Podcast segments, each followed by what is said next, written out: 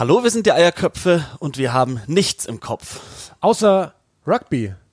Erste Folge im neuen Jahr. Ähm, gibt einiges zu besprechen. Wir haben einen, ja, fast schon prominenten Gast heute in der Sendung. Zwei Gäste eigentlich, aber einen prominenten Gast. Warum er prominent ist, das verraten wir euch jetzt gleich hier bei den Eierköpfen.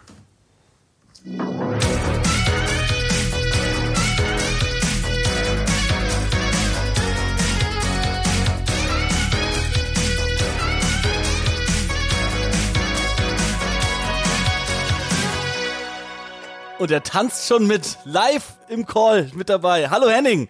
Ja, servus Jungs. Ja, jetzt müssen wir erstmal erklären, wer ist Henning? Wer ist dieser Henning? er ist eigentlich bekannt aus unserem Podcast und aus all unseren TV-Übertragungen, weil ich glaube, es gibt keinen Menschen, der häufiger erwähnt wurde als Dr. Large. So ist es. Henning Lange, Rugby-Spieler, früher Aachen, jetzt Stuttgart München, Cruisers. Was habe ich vergessen, Henning? Wo hast du noch gespielt? Ja, ich habe früher in Bremen gespielt ähm, Bremen, ja. und davor äh, kurz in Kanada gespielt, aber ja. ja. So, Henning. Halt für Aachen und Schuster. Bevor wir ähm, äh, zu all unseren Themen kommen, würdest du einmal mit mir singen? Ja, natürlich, selbstverständlich. Dann, dann, dann, dann stimme ich doch jetzt mal an. Heute ist nämlich Simons 28. Geburtstag, also Happy Birthday to you. Happy Birthday to you. Happy Birthday, lieber Simon. Happy Birthday to you. Oh, das ist, das ist nett von euch. Das ist deutlich netter als meine Freundin, die sehr schnell äh, dabei war, mir zu sagen, so, das ist jetzt dein letztes Lebensjahr mit einer 2 vorne, genieße es. Aber warum ist dem so? Du hast mein 29. Lebensjahr jetzt. 29. Lebensjahr, aber du hast ja noch das 30. Ich Lebensjahr, weiß. wo du eine 2 vorne dran hast. Ich weiß, die hat den Jahre negativsten noch. Weg gefunden, das auszudrücken. Ja, ja, ja, ja, ja, ja. Naja, auf jeden Fall, Henning ist schon lange jemand, den wir eigentlich als Gast wollten bei uns, eben auch mit dem Hintergrund, dass er Arzt ist und egal für welches Team er bisher gespielt hat, immer wieder auch die dankbare Aufgabe hatte, sich dann um die Verletzten vor, während und nach dem Spiel zu kümmern. Und uns hat für ein bisschen immer der Aufhänger gefehlt, ihn wirklich einzuladen. Und dann ähm, kam jetzt dieser Total Rugby Artikel raus diese Woche.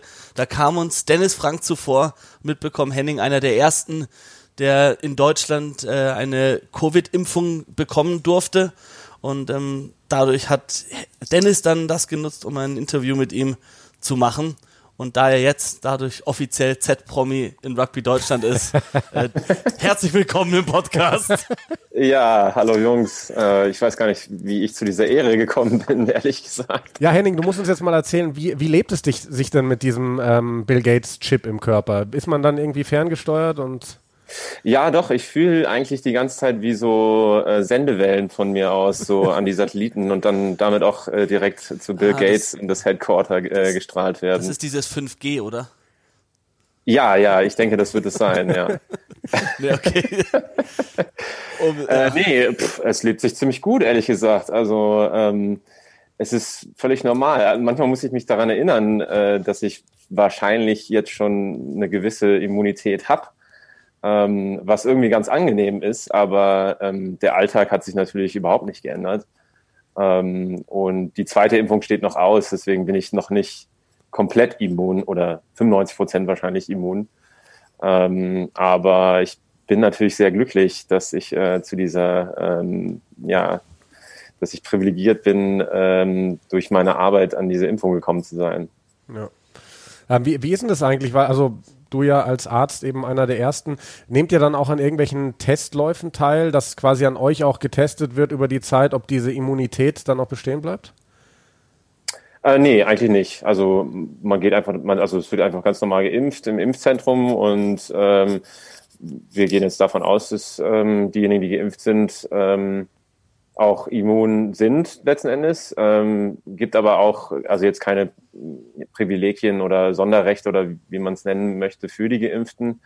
Ähm, es gibt schon so ein Surveillance-Programm, also diejenigen, die äh, an den Impfungen teilnehmen, ähm, können sich dann, wenn sie Nebenwirkungen haben, ähm, sich dann in, über dieses Surveillance-Programm ähm, dann anmelden, damit äh, zentral alle Nebenwirkungen halt ähm, quasi äh, aufgenommen werden.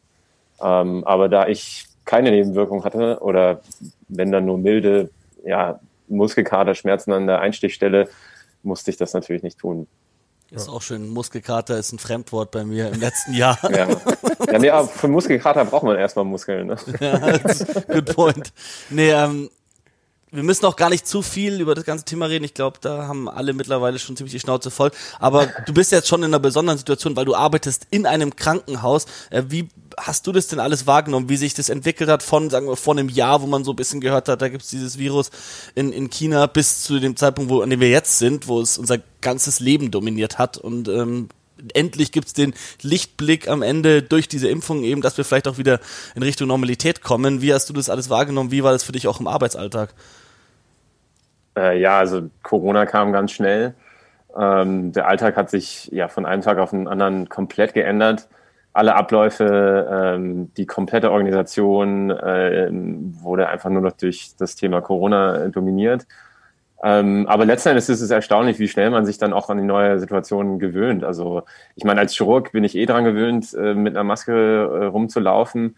Ähm, wir sind dann halt von den chirurgischen Masken zu den FFP2-Masken übergegangen, die halt, naja, die merkt man schon, wenn man so zwei Stockwerke hochläuft, äh, aber im Großen und Ganzen ähm, hat sich relativ schnell Normalität äh, eingebürgert. Es ist natürlich schon nach wie vor mühsam, also weil jeder Ablauf einfach ähm, mit dem Hintergedanken äh, Corona ähm, gemacht wird im Krankenhaus.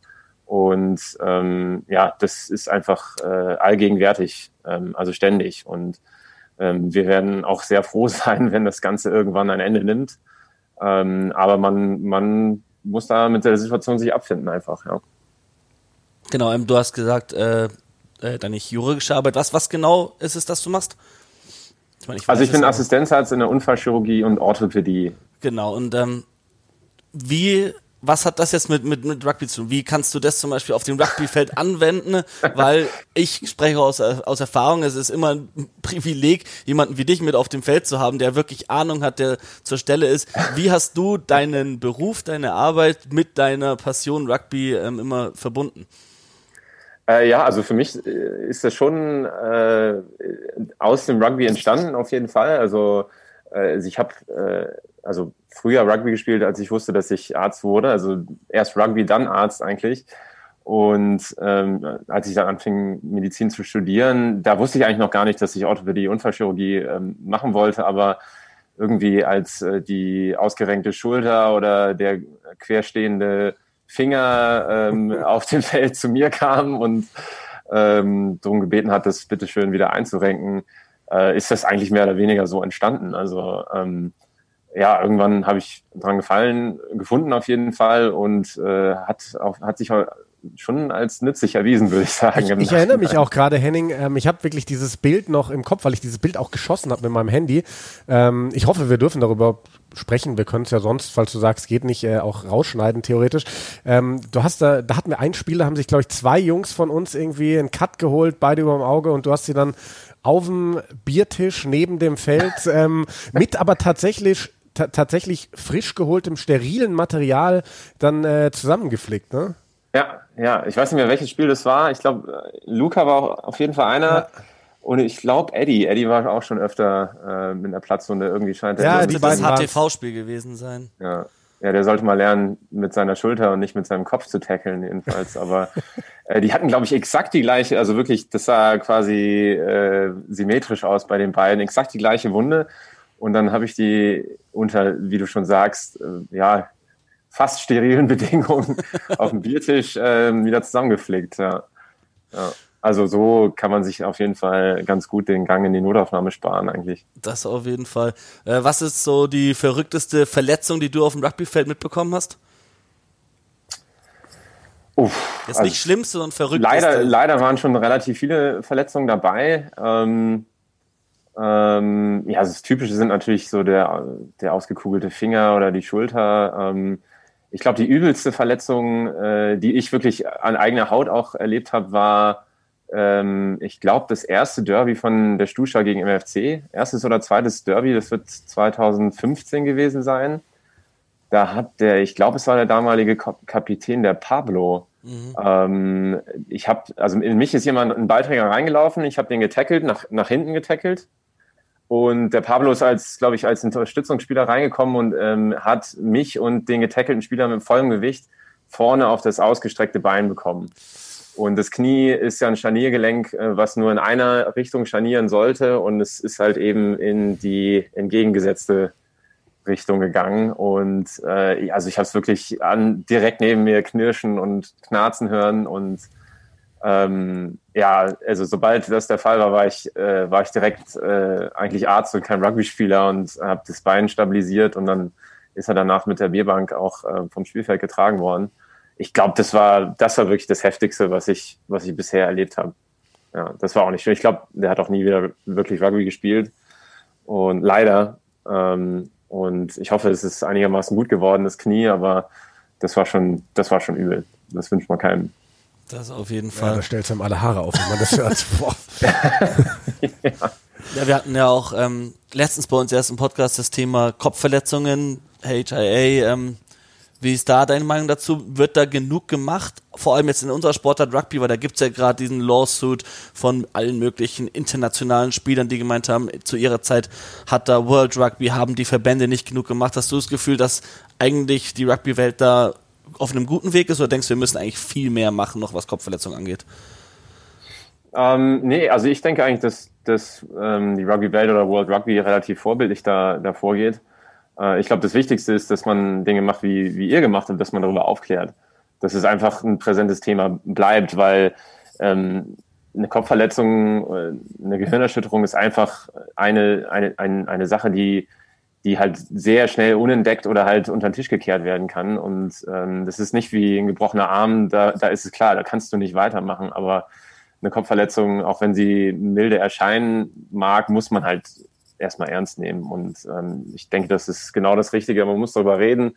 Man muss halt einfach ähm, Protokolle haben und einfach standardisierte Abläufe, wo man sagt, okay, das, selbst nur der Verdacht ähm, sollte erstmal vom Spielfeld. Ähm, und äh, ich denke schon, dass das, ich meine, ist eine Kontaktsportart, da kann man das nicht gänzlich ausschließen, dass es zu sowas äh, kommt, aber ähm, man muss halt Wege finden, das Risiko zu minimieren, dass es halt zu Langzeitschäden kommt. Ähm, und ähm, ich glaube, im, im, also im Profi-Rugby ist es sicher schon sehr gut mit den HIAs. Äh, Im Amateurbereich kann man noch viel, viel mehr machen, glaube ich. Also da müssen, denke ich, die Coaches, ähm, ich meine, wenn jemand neu zum Rugby kommt, ich meine, das Erste, was man eigentlich lernt, ist den Kopf aus dem Tackle zu halten. Aber das muss, glaube ich, äh, das muss einfach immer wieder wiederholt werden, dass das das Wichtigste ist, dass man sich da schont und, und die richtigen Techniken benutzt und vor allem erkennt, wenn es halt eben eine Verletzung geben könnte, um möglichst schnell ihn rauszuziehen. Ja. Wie ist es eigentlich bei dir, Henning? Ähm, wir haben ja auch mal zusammen gewohnt, als du nach München gekommen bist. Ähm, du operierst dann jetzt auch noch, ne? Also weiterhin, ja, ja weil damals warst du ja in der Wirbelsäulenchirurgie, glaube ich. Ähm, genau. Ist ja auch nicht ähm, das Allerungefährlichste als Operateur, sage ich mal, auf dem Rugbyfeld rumzulaufen, gerade was so Finger und Hände angeht. Ähm, wie, wie lange planst du denn so neben der Arztkarriere noch zu spielen? Ja, das ist halt so, wenn man einmal eine Leidenschaft hat, ist es irgendwie schwer, die abzulegen. Ähm, also ich kann mich total glücklich schätzen, dass ich so lange äh, diese, also quasi mein, mein Hobby und meinen Beruf kombinieren und weiterführen konnte. Ähm, ich habe mir eigentlich nie so eine richtige Deadline gesetzt. Ähm, allerdings ist es so, dass jetzt ein Kind auf dem Weg ist bei mir. Wann ist soweit? Oh, nächsten Monat ist es soweit. Oh, ja. Wow, wow, wow. Ja. Meine Frau ist in der 36. Schwangerschaftswoche und äh, an sich könnte es jederzeit passieren. Ähm, aber mit einem Kind zu Hause ähm, wird es natürlich äh, erstmal zeitlich schwer, äh, regelmäßig zu trainieren. Und ähm, da muss man erstmal schauen. Aber also ganz aufhören kann man, glaube ich, als äh, richtiger Rugby-Spieler nie. Also aus meiner Erfahrung muss ich sagen, viele Jungs früher in der Stusta, die sind komplett verschwunden, als die Frau schwanger war. Aber sobald das Kind auf der Welt war, waren die in jedem Training wieder da, weil sie einfach irgendwie eine Ausflucht von zu Hause gebraucht haben. ja, kann, mal, kann er jetzt noch läuft. nichts zu sagen. Ja. Wir werden ihn dann wahrscheinlich sehen. Ja, da wird es wahrscheinlich ein paar Diskussionen geben. Dann schauen wir mal. Weißt du denn schon, was es wird? Wird es ein kleiner Rugby-Spieler oder eine Rugby-Spielerin? Ja, ganz genau. Ja, ich, ich habe genau das Gleiche gesagt. Mir ist es egal, Geschlecht ist egal, Hauptsache Rugby. Ähm, es wird eine Rugby-Spielerin werden. Ja, okay. Ja. Bin gespannt. Auf jeden Fall. Nee, ähm, nochmal, um einen Schritt zurückzugehen, weil äh, du das gemeint hast, auch mit Beruf und Sport kombinieren. Zeigen dir eigentlich viele deiner Kollegen einen Vogel, wenn du sagst, du bist Rugby-Spieler? Ähm, ja gut, Rugby ist einfach nicht so bekannt. Es ist irgendwie, irgendwie hat man das mal gehört oder man kann da nicht so richtig was mit verbinden. Äh, ganz witzig finde ich eigentlich ähm, die Geschichte, als ich mich in der Schwimмкlinik in ähm, München beworben habe, ähm, weil ich, also ich, ich habe, das war vielleicht in so Kleinschrift im, ganz unten im Lebenslauf irgendwie bei Hobbys hingeschrieben, halt irgendwie mal Bundesliga Rugby gespielt. Ähm, und als ich dann da vor den ganzen Chefärzten saß, ähm, haben die da meinen Lebenslauf durchgeschaut und dann hat der eine gesagt, Sie spielen Rugby? Und dann dachte ich, oh, was kommt denn jetzt? Und dann, das ist ja cool. und äh, dann dachte ich halt, die würden mich irgendwie ausfragen, was meine Erfahrungen jetzt sind in der Chirurgie und in der Orthopädie und so und so. Aber irgendwie wollten die nur wissen, wie ich Rugby spiele und wo ich Rugby gespielt habe und wie das so ist. Und ähm, die meisten äh, in der Unfallchirurgie und Orthopädie sind eh ziemlich sportbegeistert und ähm, für die war das eigentlich äh, ein totaler Pluspunkt, dass ich halt Rugby-Spieler bin. Äh, als Team, Teamplayer und, ähm, und ich denke sowieso, als, als Rugby-Spieler hat man eigentlich ganz gute, gute Eigenschaften, um äh, im Berufsleben halt Erfolg zu haben. Ich wollte ich wollt gerade fragen, äh, würdest du sagen, dass du in deinem Rugby-Leben, also wir haben ja alle viel gelernt, viele Werte gelernt, dass du da was mitbekommen hast, was dir jetzt wirklich in deinem Beruf hilft? Ja, ich glaube, also wenn du halt von Anfang an, egal was es jetzt ist, ähm, Mannschaftssport, Teamsport machst, ähm, kriegst du, das ist einfach wie, das, das, damit wächst du quasi auf. Das, damit, das ist jetzt nicht irgendwas, was du dir antrainieren musst und halt ähm, Teamarbeit ist einfach etwas, was du halt gerade im Berufsleben unbedingt brauchst. Und äh, ja, würde ich auf jeden Fall schon sagen, ja, dass, dass, dass einen das prägt. Ja. Äh, kurze Zwischenfrage, Henning. Äh, was hast du eigentlich Dennis Frank dafür gegeben, dass er dich als großgewachsenen Innen beschreibt? Also ähm, er hat mir jetzt, bevor er veröffentlicht wurde, der Artikel, hat er mir den Artikel zugeschickt und ich habe ein paar Sachen, äh, habe ich ganz bisschen ändern lassen, aber das habe ich einfach mal so stehen lassen. ich ich habe ihn dann angeschrieben, wie groß denkst du ist Henning? Und er hat gemeint, ja, ich denke mal schon so 1,88. Ich habe das mal so stehen lassen. Henning, wie groß bist du genau? Fast 1,88.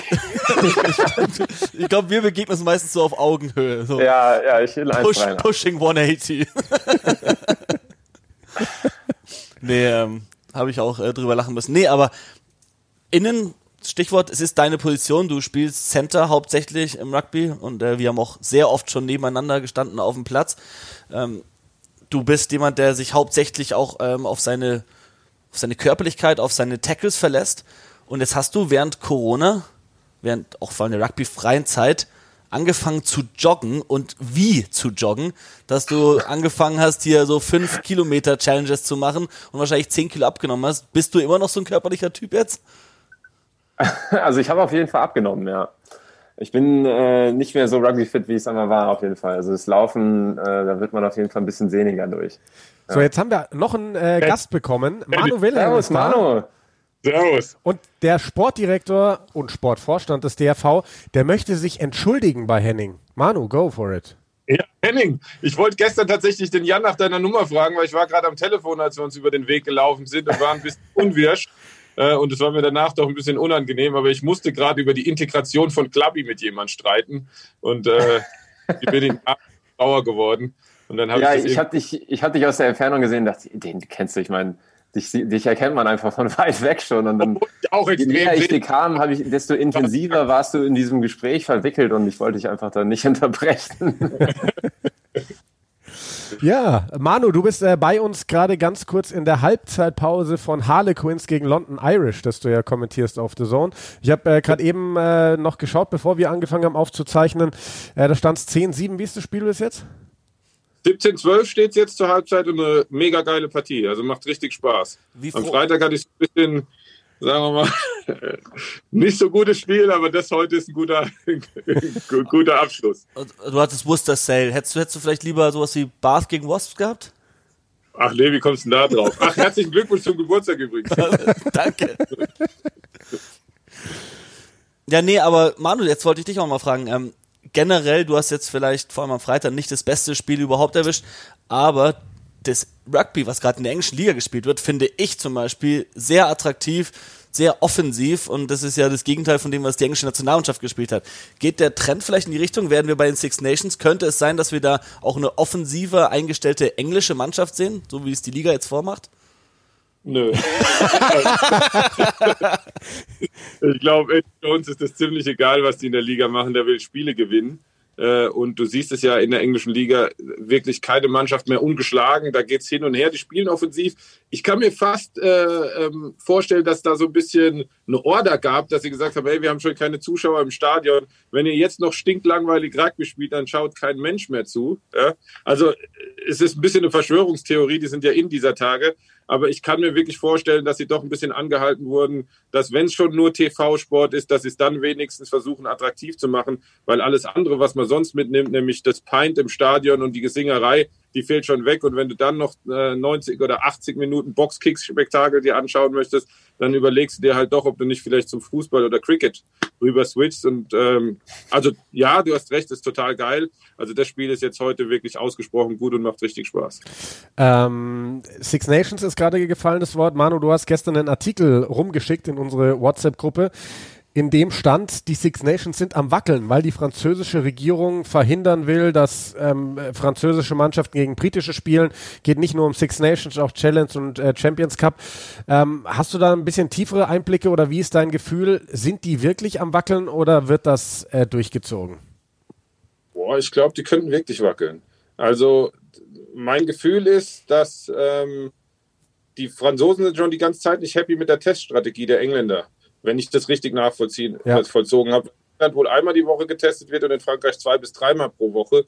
Und da haben sie die ganze Zeit schon ein bisschen Sorgen beim, bei, beim Challenge und Champions Cup. Und jetzt kommt die Geschichte mit diesem mutierten Virus, der vornehmlich jetzt mal in Großbritannien, wir wissen alle, der ist überall unterwegs, ähm, aber vornehmlich jetzt mal in Großbritannien weit verbreitet ist. Und dann gab es einige Ausbrüche in der, in der Premiership und abgesagte Spiele.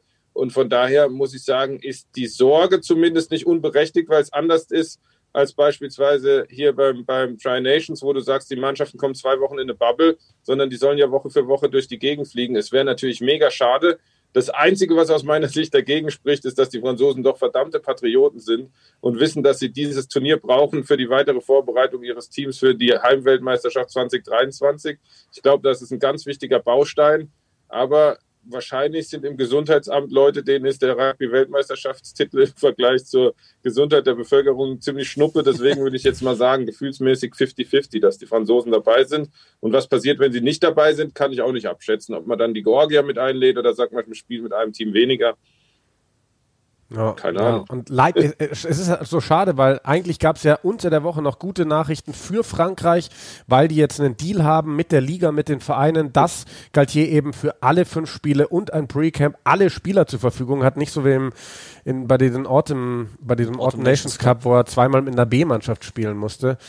Ähm, ja, ein bisschen schade. Manu, gib uns vielleicht äh, ganz kurz, ich hoffe, du hast noch ein, zwei Minuten, ähm, einen Überblick. Äh, deutsches Rugby, klar, wir, wir hängen gerade alle. Nein, aber gibt's, nein, die, die Frage nur, gibt es gerade irgendwas Neues oder ähm, sagst du, macht jetzt gerade keinen Sinn, weil durch Corona ähm, können wir gerade gar nichts sagen? Also, was Neues in Bezug, wann es weitergeht oder was Neues generell? Äh, ja, wann es weitergeht und überhaupt so, ja, allgemein kann ich euch bei bestem Wissen äh, oder bei bestem Gewissen nicht sagen. Ich, ich habe mich mit einigen Leuten ausgetauscht ich persönlich habe jetzt so drei verschiedene Daten im Kopf. Das eine ist gleichermaßen optimistisch wie utopisch. Das wäre für mich ein Start im März, da glaube ich nicht dran. Was ich realistischer fände, wäre irgendwie im Bereich Mai, Juni. Da haben wir noch ein Problem, was wir auf unserem deutschen Rugby-Tag lösen müssen, nämlich dass unsere Saison per Satzung festgeschrieben ist, dass sie äh, von August bis Juli geht. Das heißt, wenn man im Juni anfängt, müsste man momentan satzungsgemäß dann Ende Juli wieder aufhören. Da wäre es für mich aus meiner Sicht sinnvoll zu sagen, hey, wir machen so eine Corona-Notverordnung und setzen mal zwei Jahre diesen Paragraph 3 der Spielordnung aus und sagen, wir sind völlig flexibel, wie wir die Saison gestalten. Hauptsache, wir können wieder spielen, wenn man spielen darf. Wie das angenommen wird, weiß ich nicht, aber es wird auf jeden Fall von Vorstand und Präsidium vorgeschlagen zum Deutschen Rugby-Tag. Und dann das dritte, dann etwas realistischeres Szenario wäre, dass die ganze Saison flach fällt und beim August mit der neuen Saison anfängt. Also das eine ist optimistisch, das andere ist hoffnungsvoll. Das wäre Mai, Juni. Und äh, realistischer ist dann schon, ja, sind wir schon wieder im August. Also aber ich kann es echt nicht sagen. Also meine Hoffnung ist, man spielt so schnell wie möglich wieder. Ja. Und für den Lehrgang der 15er Nationalmannschaft haben wir uns jetzt schon mal beraten. Der sollte ja Ende Januar jetzt stattfinden. Den werden wir jetzt höchstwahrscheinlich canceln am Montag, einfach auch, weil er ja als Sichtungslehrgang auch mit ausländischen Sportlern geplant war. Die kriegen wir nicht nach Deutschland. Ähm, den werden wir nicht canceln, sondern verschieben in Februar oder in März. Äh, die siebener Nationalmannschaft der Männer macht mal den ganzen Januar Pause, startet dann im Februar die kleinen Gruppen wieder. Die Siebener Frauen fangen an, die kriegen in der Zeit dafür jetzt einen Zugriff auf Tonio Krüger und, und werden von dem mitbetreut, weil der jetzt im Moment die Männer nicht hat. Genauso die U18-Mannschaften.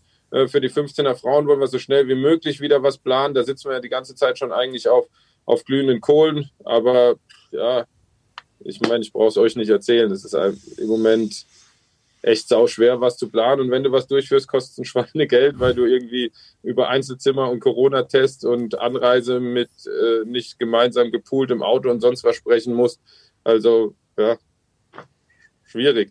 Also alle, die 2020 rausge... Ich, ich war so ein bisschen an Silvester, hatte ich das Gefühl, alle sagen so, ey, 2020 ist rum, 2021 wird mega geil. Und ich habe mir halt gedacht, Leute, ich weiß nicht, wie ihr drauf kommt in 2020 durfte man zumindest bis März sich noch frei bewegen. In 2021 fangen wir schon im Lockdown an.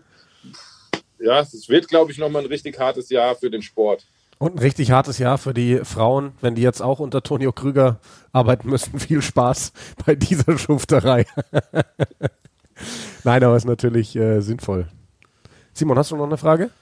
Ähm, so viele, aber ich, ich, ich na wirklich, aber ich glaube, ähm, das, das sprengt dann auch den Rahmen äh, zeitlich. Hauptsächlich dreht sich um die Siebener Mannschaft. Nur kurz, ähm, ist es gerade nur auf Eis gelegt wegen Corona und es geht danach weiter wieder vor oder ist das Siebener Programm in Deutschland in Gefahr, wie es in anderen Ländern, auch World Series Ländern äh, teilweise der Fall ist? Nein, überhaupt nicht in Gefahr. Die Jungs haben jetzt ein Jahr lang wirklich sensationell geil trainiert, ohne Wettkampf, ohne Ziel. Ja, wir sind jetzt im neuen Jahr weiterhin ohne Wettkampf, ohne Ziel, noch mit verschärften Lockdown-Regeln. Wir müssen da auch ein bisschen mitspielen. Wir haben jetzt gesagt, im Januar machen wir einfach mal den Laden zu. Die sollen mal auf andere Gedanken kommen. Kein Rugby, dürfen auch nicht an Olympiastützpunkt, also sollen nicht nur nicht, sondern dürfen nicht, außer wenn sie verletzt sind, selbstverständlich zur Behandlung etc. Ähm, und, und danach gucken wir, wie die Zeichen sind, wann es wieder weitergeht, wann Wettkämpfe sind, weil das ist ja das, woraufhin die Sportler trainieren. Wie gesagt, ab Februar geht es in Kleingruppen wieder los, dann eher im Athletikbereich. Wir haben schon ein bisschen geungt, es kommen ja diese zwei großen Turniere in Madrid zur Olympia-Vorbereitung. Wäre nicht ausgeschlossen, dass wir da eingeladen werden, aber ich würde zum jetzigen Zeitpunkt auch so eine Einladung wahrscheinlich ausschlagen. Einfach aus dem Grund, dass wir, dass wir zum einen die Fördergelder fürs Jahr noch nicht verabschiedet haben. Sie kommen, aber sie sind noch nicht verabschiedet. Und zum anderen, dass es einfach im Moment auch völlig aus dem Kontext gerissen ist, weil wir, wir hoffen, dass wir mit der EM im Sommer weitermachen können, dass dann irgendwann die, die World Series Qualifikation wieder aufgenommen wurde. Die großen Turniere wurden ja auch schon alle ins, ins hintere Jahresdrittel verschoben. Ähm, also hier äh, Hongkong und so weiter. Singapur wird sich dem anschließen. Ein paar Turniere sind schon abgesagt. Ey. Die Olympischen Spiele habe ich gerade gelesen. 80 Prozent der Bevölkerung äh, von, von Tokio sind gegen die Ausrichtung der Olympischen Spiele. Super. Oh nein. Also, ja, ich will euch aber nicht die Laune versauen. Könnte man sich vielleicht anschauen, ich weiß es nicht. Ja, gut, Manu, dann würde ich sagen, für den Moment entlassen wir dich auch wieder, weil ich schätze mal, in irgendwie ein, zwei Minuten geht dein Spiel dann auch schon weiter. Du sitzt übrigens wieder bei The Zone, äh, vermutlich wieder in so, einem, in so einer Box ohne Fenster, ne? Kabine 14 heute mal, also die ist noch kleiner. das ist assi. Passt du da überhaupt rein? Hat er mich am Anfang gefragt, ob ich alleine bin da hätte man auch nicht zu zweit reingekonnt, sagen wir mal so. ja, Manu, herzlichen Dank. Äh, wir werden dich äh, vermutlich auch irgendwann demnächst mal wieder etwas ausführlicher befragen hier im Podcast. Gerne. Und äh, Gerne. ja, bleib gesund. Langweilig. Bleib gesund. Ja auch. Mach keinen Blödsinn. Geh mal zum Friseur. Ja, ja, ey, ich wusste ja nicht, dass ihr das mit Bild macht, aber ich glaube, im Podcast sieht man das nicht. Die, die, die Zuhörer sehen dich zum schön. Glück nicht. Manu, danke dir. Viel Spaß. Ciao, ciao. ciao, ciao. Ja, ähm, gleich mal die Anschlussfrage an Henning. Ich habe dich so ein bisschen äh, beobachtet, während du hast ja gelauscht das, dem Gespräch und als Manu dann so ein bisschen die Ausführung gemacht hat mit ähm, März sieht er nicht, da hast du auch sofort den Kopf geschüttelt. Was ist denn so deine Einschätzung, äh, vielleicht wirklich runtergebrochen auf, was glaubst du, wann ist es wieder möglich, dass Teamsport auch im Amateurbereich wieder zugelassen wird? Ja, also das hängt einfach von den Beschlüssen der Regierung ab, wann äh, die Kontakte wieder erlaubt werden. Im Moment haben wir extreme Kontaktbeschränkungen und die hängen direkt mit den Infektionszahlen ab. Und das heißt, eigentlich ist es klar, die Infektionszahlen müssen halt wieder auf das Niveau runter, wo wir letzten Sommer waren. Und im Moment sieht es ja gar nicht danach aus. Also es auch selbst mit dem Lockdown Light und jetzt dem kompletten Lockdown sind die Zahlen immer noch auf einem stabilen hohen Niveau und solange das so bleibt, wird, wird es da nicht möglich, ähm, Kontaktsport zu machen. Also meine Einschätzung ist es, wahrscheinlich wird es einen ähnlichen Verlauf wie letztes Jahr haben, dass ähm, ja, wenn es sobald es wärmere Wetter kommt, dass die Zahlen ein bisschen runtergehen und ab dann wird es wahrscheinlich einen ähnlichen Verlauf haben wie genau letztes Jahr. Also dass man wieder so langsam die, die, die Gruppengrößen steigert bis hin dann zum Kontakttraining. Aber das reicht natürlich überhaupt nicht, um eine ganz normale Saison zu spielen. Das ist ja völlig utopisch leider. Ähm, ja, ich kann nur an der Stelle appellieren, äh, sich impfen zu lassen, sobald es geht, weil ähm, das ist, glaube ich, der einzige Weg, um, um diese, ähm, um die Infektionen halt, die Infektionsketten zu brechen und ähm, diese Pandemie zu beenden. Und selbst wenn wir alle uns impfen lassen, dann bis das soweit ist, dauert es einfach und das dauert sicher noch Monate mindestens. Ja. Ähm, wo wir vorhin waren, bevor, bevor Manu ähm, in den Call kam, das Thema, da würde ich gerne nochmal ähm, drauf zurückkommen. Äh, während diesem Lockdown, jetzt während vor allem der Sport- und Rugby-freien Zeit, gibt es ja viele wie uns zwei hier auf dem Sofa, die komplett aufgehört haben, irgendwas zu machen mit Sport, stattdessen jeden Tag Raclette und Süßigkeiten und Wein und keine Ahnung. Und dann gibt's Beispiele wie dich, äh, der angefangen hat, einen Ausdauersport wie Joggen zu machen und da richtig, richtig äh, gut reingehaust. Ich verfolge das ja auch immer, dass du da immer wieder neue Rekorde für dich selbst aufstellst und willst jetzt, glaube ich, auch einen Halbmarathon mit Baxter zusammenlaufen. Ja, das ich, ist der Plan, ja. ja hab ich gehört. Baxter denkt immer noch, er ist schneller als ich, aber ich äh, werde ihm zeigen, dass das definitiv nicht so ist. wie, wie hast du das für dich beschlossen, so, weil du warst wie ich erinnere mich, du warst nie so ein jemand, der krass viel joggen geht und so. Wie kam das für dich? Hast du das für dich entdeckt in dieser Corona-Zeit jetzt?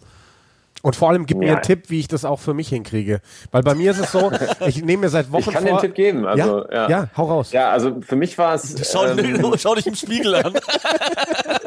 ja, genau. Kauf dir einfach einen Spiegel. Du, du, hast mir ja damals netterweise zum Geburtstag eine Waage geschenkt, Henning. Die habe ich aber seit über anderthalb Jahren nicht mehr benutzt. Aus Gründen. Ähm, ja, nee, wie du sagst, also eigentlich war es wirklich nur Joggen früher. Also das ist halt einfach so mal zwischendurch, wenn jetzt gerade kein Training ist oder in der Preseason oder was auch immer. Ähm, aber als dann das Training im, im März dann komplett ausgesetzt wurde, ähm, ging es, glaube ich, ich glaube, es ging sogar damit los, ähm, dass ich gelesen hatte, dass die, das Robert-Koch-Institut ähm, eine große Studie mit Datensammlung mit diesen Fitness-Tracker-Uhren macht ähm, weil die eine Fieberkurve aus so den biometrischen Daten von Fitness-Tracker-Usern äh, machen wollten und damit halt so das Pandemiegeschehen ähm, äh, beobachten wollten. Und dann habe ich mir eine geholt und ähm, irgendwann äh, siehst du halt die Zahlen, wie schnell du läufst, wie weit du läufst und so weiter. Und ähm, dann äh, hast du halt so quasi direktes Feedback, ähm, was für einen Trainingserfolg man hat. Und ähm, ich bin da einfach immer weiter reingerutscht, habe mir persönliche Ziele gesetzt und dann habe ich einfach angefangen mit Baxter irgendwie ähm, zu sagen, also halt so Challenges zu machen, okay, wir laufen jetzt fünf Kilometer in unter 20 Minuten und so weiter und das ist einfach so, dass wenn du ein Ziel erreicht hast, dass du dann einfach sagst, okay, jetzt hast du eine gewisse Fitness, jetzt machst du weiter und setzt dir das nächste Ziel. Und das ging jetzt eigentlich fast das ganze Jahr jetzt so. Ja, ja dafür bräuchte, bräuchte ich halt auch mal irgendwie dieses, diese, diese Disziplin die ist bei mir irgendwie nicht so da.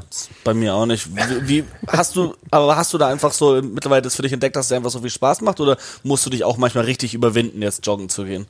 Oder freust du dich da schon drauf? Ja, also, also heute war es schon ziemlich kalt draußen, muss ich sagen.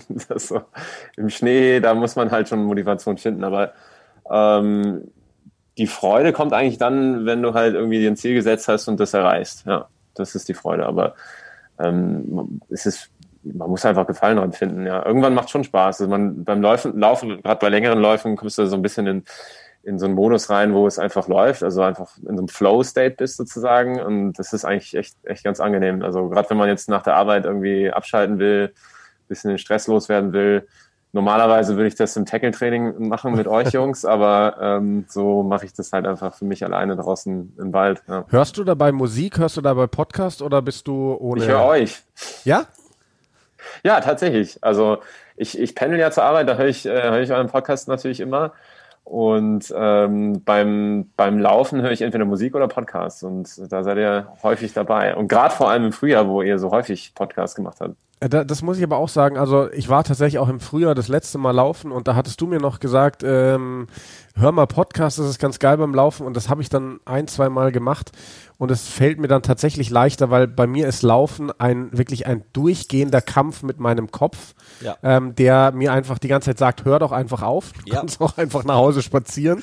Sprichst und, mir aus der Seele. Und wenn du einem Podcast zuhörst, dann ist das einfach ziemlich unterdrückt, weil du ja mit Zuhören beschäftigt ja. bist. Ja, man, man fühlt sich so, als würde man nicht alleine laufen, jedenfalls. Ja. Auch einen, einen Tipp an dieser Stelle. Äh, es gibt einen recht neuen, mittlerweile nicht mehr so neu, aber eher neuen Podcast, äh, Le French Rugby Podcast, äh, mit Benjamin Kaiser und ähm, weiteren äh, Profis in Frankreich. Ich glaube, ein, ein, ein schottischer und ein englischer sind ähm, Namen fallen mir gerade nicht ein, eigentlich sollte ich die wissen, aber egal.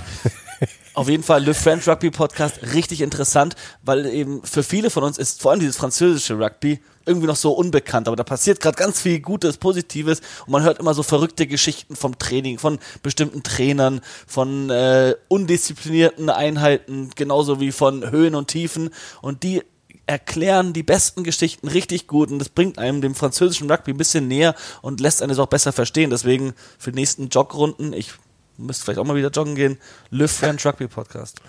Ähm, wo, wo wir es gerade von Frankreich haben, das ist jetzt vielleicht zwar ein bisschen zusammenhangslos, aber Henning, du bist ja in den USA geboren, ne? Oder auf geboren? Ge geboren. Ähm, hast du gerade einen Einblick, wie es um das äh, US-Rugby bestellt ist? Weil da war ja auch irgendwie ganz viel mit äh, Insolvenz und hier und da. Gibt es da irgendwie einen aktuellen Stand? Also mit, ich kenne mich jetzt nicht so mit dem Tagesgeschäft vom USA Rugby aus. Also ich habe eigentlich immer die Sevens Rugby ähm, Spiele verfolgt und ein bisschen auch das MLR, das es jetzt gab, die Profiliga. Mhm. Ähm, die ist natürlich auch on hold seit der Corona-Pandemie. Ähm, aber wie es jetzt mit der Insolvenzgeschichte da aussieht, das kann ich dir nicht sagen. Das so, weiß ich so wie ich das verstanden habe, war das ja hauptsächlich aus Selbstschutz. Diese, ja, für so eine Insolvenz. Restrukturierung dann. Genau, irgendwie. und somit sind sie auch nicht davon abhängig, dass der Lockdown äh, oder die, die Pandemie das so, so lang anhält, sondern egal, das kann ein Jahr dauern, das kann fünf Jahre dauern, sie können danach wieder bei Null anfangen. Ja. Und ich glaube, das war von dem her eher Selbstschutz und ich glaube ich, sobald es einfach wieder möglich sein wird, dass die normal starten wird, wieder auch die US-amerikanische Liga.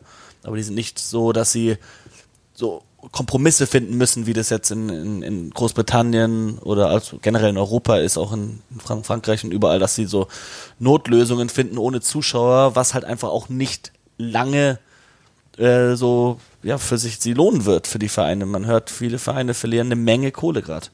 Apropos USA, Henning, ähm, dein, dein, du hast ja auch einen Zwillingsbruder. Ihr seid aber zweijährige Zwillinge, glaube ich, weil ihr seht euch gar nicht so wahnsinnig ähnlich. Der in Schweden lebt, ne? Eine schwedische ja. Frau hat und ja. äh, auch Vater geworden ist vor, vor ein, zwei Jahren. Ähm, der, der ja im, in der Politik oder als Politikwissenschaftler, Experte, wie auch immer, glaube ich, unterwegs ist.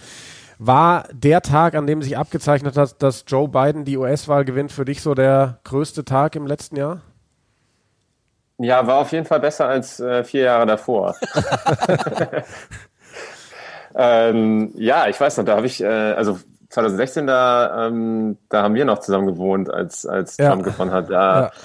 konnte ich eigentlich nicht vor die, also ich habe mich, ich konnte kaum vor die Haustür gehen, weil ich mich so geschämt habe für mein Land. Ähm, und jetzt war es natürlich schon etwas besser, wobei ich sagen muss, dass ich nach wie vor schockiert bin, wie viele Leute diesen Clown gewählt haben. Ähm, Brutal. Dass Biden gewonnen hat, auch wenn es knapp war, ist natürlich gut. Ähm, aber gerade in den letzten Tagen hat man halt gesehen, wie, wie auseinandergerissen dieses Land ist. Und da kriegt man einfach keine gute Laune, wenn man sowas sieht. Also ähm, die, die Richtung, die eingeschlagen äh, wurde, ist sicher gut, aber die Gesamtsituation ist nach wie vor sehr schwierig. Ja. Mir fällt gerade ein, das wollte ich eigentlich viel früher schon sagen, wir sprechen hier gerade mit einem amtierenden Meister, Champion der Mallorca Beach Rugby Serie. 2019 die letzte Ausgabe von Malle Sevens, während Henning bei sich. Oh, er hat einen Pokal, er holt einen Pokal. Er holt Stark. den Pokal. Vom Regal runter, da ist er. Der Malle Sevens, Mallorca Sevens, Beach Rugby, nicht Mallorca Sevens, Mallorca Beach Rugby Pokal, den Henning geholt hat mit den Cruisers Rugby 2019. Ja, so sieht's aus, Jungs. mit Gagball. Kleines Utensil noch von der Tour. Ähm, jetzt mal kurz, ich meine, ich bin ja auch selbst äh, bei den Cruisers mit dabei, war leider bei dieser Tour nicht dabei, das werde ich bis ans Ende meines Lebens bereuen. Wie kamst du drauf, wie kamt ihr drauf, Mallorca Beach Rugby so zu buchen, zu planen? Es ist ja so weit weg eigentlich. Äh, ja, das ist weit weg. Ähm, ich, ähm, eigentlich kam das mehr oder weniger durch die Bremen-Verbindung auf. Ich bin ja in Bremen aufgewachsen, habe da Rugby gespielt, habe ähm, dann in Aachen weiterhin äh, mit Jan Kölsch, einem Bremer, ähm, Rugby gespielt und der ist damals immer noch mit den ganzen Bremern jedes Jahr ähm, nach Malle geflogen zu diesem äh, renommierten Turnier und ähm, hat immer mal wieder so ein, zwei Aachener mitgenommen. Der Justus, der Eggert, der, der war dabei einmal und Meine- hat eigentlich nie wieder über irgendwas anderes gesprochen als dieses Turnier. Und da wir halt jedes Jahr versuchen, eine Tour mit den Cruisers-Jungs auf die Beine zu stellen, ähm, haben wir das dann irgendwann in die Hand genommen, haben gesagt, das müssen wir einfach mal erlebt haben. Hättest du es damals für möglich gehalten, dass ihr das Ding gewinnt? Nee, überhaupt nicht. Gar nicht. Das sind ja auch lauter englische Mannschaften und keine Ahnung, Teams, von denen man Ja, meinen also. Engländer, Franzosen, äh, auch die spanischen Mannschaften sind ziemlich gut und ähm, ja, das war eigentlich frei nach dem Motto so, my, my drink, drinking team has a rugby problem. Ne? Also so sind wir das eigentlich eher angegangen und ähm, als wir dann an, anfingen, dann Spiele zu gewinnen und irgendwann das so realistisch wurde, irgendwann haben wir das dann halt auch ernst genommen dann. so, Das ist so das Bier, Finale. das auch schon geöffnet, geöffnete Bier einfach so abgestellt, so. Und ab jetzt ernst. Ja, genau. Ähm, und ja, nee, war genial. War auf jeden Fall äh, großes Highlight. Nachdem wir jahrelang versucht haben, Oktoberfest Sevens irgendwie mal zu gewinnen, ähm, haben wir uns gedacht, okay, wir müssen, vielleicht müssen wir einfach Beach Rugby spielen, um, um was zu holen. Und das war dann, das war dann echt ganz grandios, ja. Wie, wie kann man sich das vorstellen, das Beach Rugby Turnier auf Malle? Jetzt, also, das ist riesig. Das ist total gut organisiert. Da gibt es so eine Gruppe, ähm, ein paar von denen leben, glaube ich, auch au- auf Malle. Ähm, Engländer sind das, ähm, die das halt organisieren. Und ähm, ich kann dir nicht sagen, wie viele Mannschaften sind. Das sind bestimmt 30 Mannschaften mehr vielleicht. Frauen, Männer. Ähm, und das ist einfach typischer Strand Magaluf, ein Trau der Traum eines jeden Engländers. ähm, einfach riesen Strandmeile und dann ungefähr zehn Beachrugby-Plätze nebeneinander, wo halt den ganzen Tag gespielt wird. Und das ist halt wie, also ein bisschen wie beim, nicht ganz wie beim Ballermann, aber da sind schon so Kneipen und sowas und so eine, so eine Strandmeile, wo halt diejenigen, die nicht aktiv spielen, sich halt mit ähm, Erfrischungsgetränken ähm, beschäftigen. Und dementsprechend ist auch die Stimmung da. Also es ist einfach, äh, einfach eine große Party. Ein und Tag dann wird halt Ein Tag oder zwei Tagesturnier? zwei Tagesturnier. Zwei ja. Tagesturnier. Oh, Ja. oh, oh. Wie ist da der zweite Ja. Tag? Wie steht man da auf? Nicht gut. Gar nicht gut. Ich, da, dazu äh, eine Story. Also wir haben ja Deswegen ganz, haben wir ja Obstlerverbot, aber das wir haben ja, manchmal nicht so gut. wir haben ja ganz oft auch in den letzten Folgen immer wieder unsere Osterfolge erwähnt mit unserem Shampoos Brunch, als eben äh, Max Justus Eckert mit dabei war, ähm, auch von den Cruisers. Und wenn ich zurück überlege, hatte ich zwei ganz schlimme Tage im Jahr 2020, wo Alkohol involviert war. Das war einmal die, zwei. Unser, zwei ganz schlimme, also wirklich die herausstechen. Das war einmal diese, dieses Osterbrunch und einmal, Henning, du erinnerst dich, ihr wolltet ja 2020 mit den Cruisers wieder nach Mallorca. Das ist durch Corona in die Hose gefallen. Stattdessen habt ihr einen Zoom-Call gemacht gemeinsam. Ich habe mit euch Cruisern Cruiser, ich kenne euch alle, aber ich habe noch nie für euch gespielt, habe damit eigentlich nichts zu tun. Jetzt war aber Justus bei mir zu Gast und so bin ich mit in diesem Call gelandet und er sagte vorher irgendwie so ganz, äh, ja, so, wir haben irgendwie ausgemacht, es wird ganz viel Schnaps getrunken, jeder muss eine Flasche trinken während dieses Calls oder so. Und ich bin halt dann irgendwie damit gelandet und wir waren die Einzigen, die das ernst genommen haben, hatte ich das Gefühl. Und am nächsten Tag habe ich ein Video gesehen, das ich offensichtlich von meinem Laptop-Bildschirm gemacht habe, wo halt alle zu sehen waren und ich geredet habe und Justus geredet. Ich konnte mich daran nicht mehr erinnern. Also das war ein ein Tag, der mir auch noch sehr viele Tage nachhing. Ja, ja das war ein echt schöner Abend auf jeden Fall. Ähm, ich habe ähm, versucht, meiner Frau dann Essen zu machen irgendwann um 1 Uhr morgens. Und das waren, glaube ich, so diese, diese so, so äh, japanische Teigtaschen, Gyoza. Mhm. Und ähm, die soll man halt so ein bisschen anbraten, andünsten und so. Und ich habe die halt so lange angedünstet, bis aus diesen Teigtaschen halt so eine Suppe geworden ist. Und das habe ich versucht, ihr zu servieren. Das äh, ist gar nicht gut angekommen. kann es mir so gut vorstellen.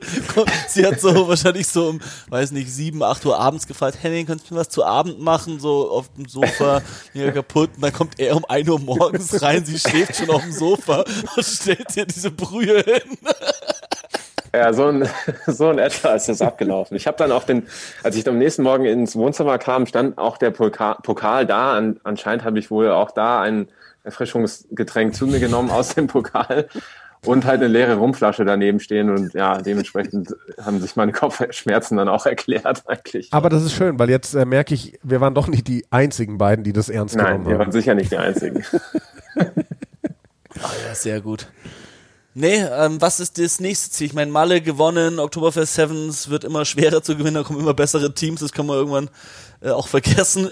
Hast du andere oder habt ihr mit den Cruisers Organisationsteam andere Ziele, andere Turniere, zu denen man mal fahren könnte? Ich weiß, ähm, hier, was war noch? Äh, in, in, England waren wir auch. Wart ihr in Brighton, war das, glaube ich, ja? Ah, nee, Bournemouth. Bournemouth, Bournemouth, Bournemouth. war das, genau. Ja, das Bournemouth die Geschichte mit Erik Marx. 2005, ja. nee, 2016 waren wir, glaube ich, da. Äh, damals mit Erik Marx, mit der legendären Geschichte, genau. mit demjenigen, äh den er ausgenockt hat und dann später wieder getroffen hat. Äh, und für den das der größte Rugby-Moment seines Lebens war. Das war auch echt grandios. Um, den wir ja auch bei nee. uns im Podcast hatten. Irgendwann. Ach genau, Jahr. ja, ja, stimmt. Ich erinnere mich leider nicht mehr an den Namen, aber. Tom irgendwas, glaube ich. Das ist nicht mehr, nee. War witzig. Ähm, Geiler Typ. Ja. ja. wir wollen auf jeden Fall ein paar Cruises-Events auf die Beine stellen. Äh, eigentlich ist unsere Anmeldung für, ähm, für Malle jetzt auch auf dieses Jahr übertragen worden, aber ich denke, die Wahrscheinlichkeit ist recht gering, dass es stattfinden kann.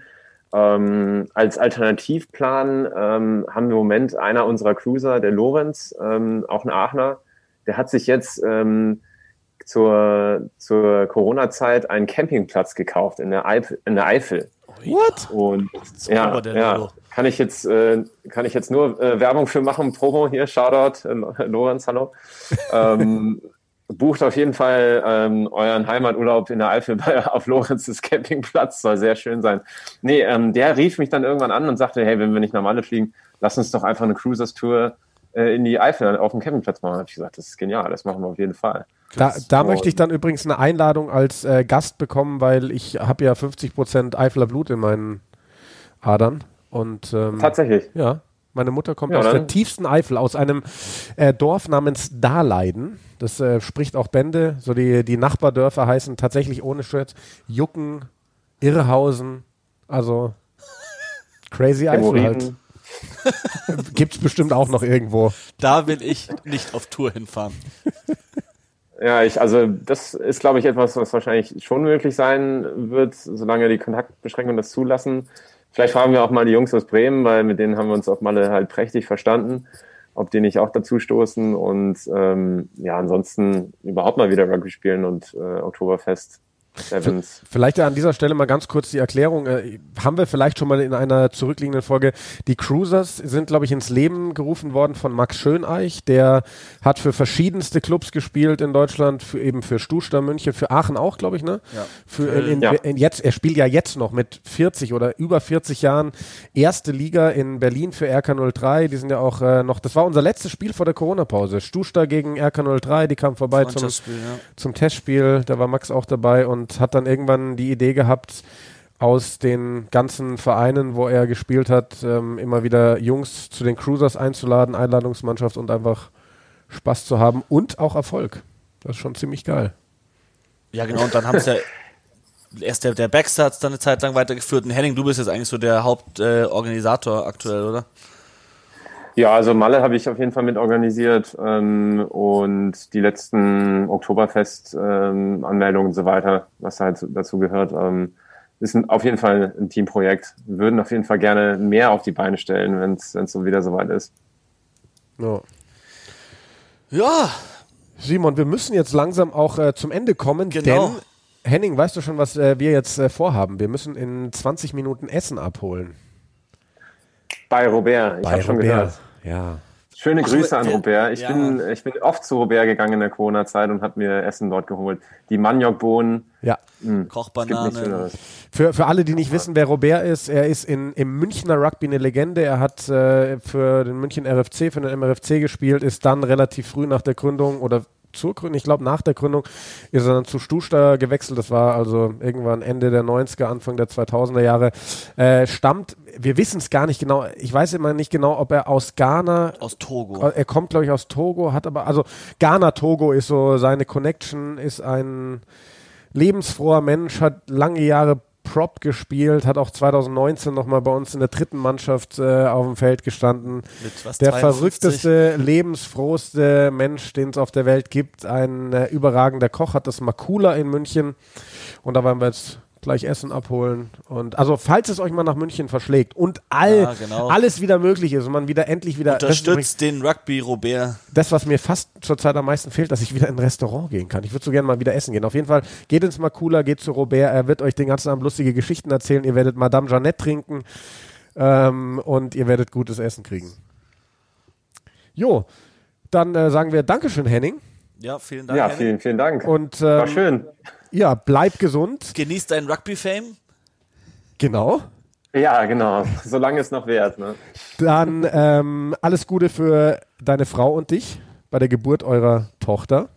Nächsten Monat soll es soweit sein. Wir Und- melden Sie gleich zur Stuhlsta an. Ja, wir zwei hoffen natürlich, dass wir dich äh, möglichst bald irgendwie wieder auf dem Junior sehen. Stuster Homeground an Paul Junior sehen. Henning, Ja, auf jeden Fall. Danke dir. Jungs. Schönen, Schönen Abend. Abend. Viel Spaß bei Robert. Jo, danke. Ciao, ciao. Ciao, ciao, mach's gut. Ciao.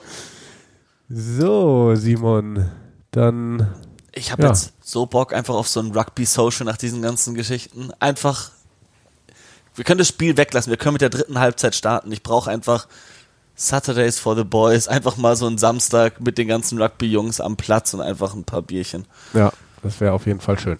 Ähm, ich würde sagen, wir trinken jetzt auch ein paar Bierchen, Das klingt weil du hast ja schließlich Geburtstag. Und ich habe dieses Jahr noch keinen, ja, fast gar keinen Schluck getrunken. Ich habe einen Radler getrunken. Radler ist kein Alkohol. im ganzen Jahr. Also dann habe ich noch keinen Alkohol getrunken dieses Jahr. Tut aber auch gut, muss ich an dieser Stelle mal sagen. Wir ähm, äh, verherrlichen das ja an manchen Stellen mit unseren Geschichten, aber ähm, verherrlichen soll man es auf gar keinen Fall. Es tut auch sehr gut, einfach mal eine Zeit lang nichts zu trinken.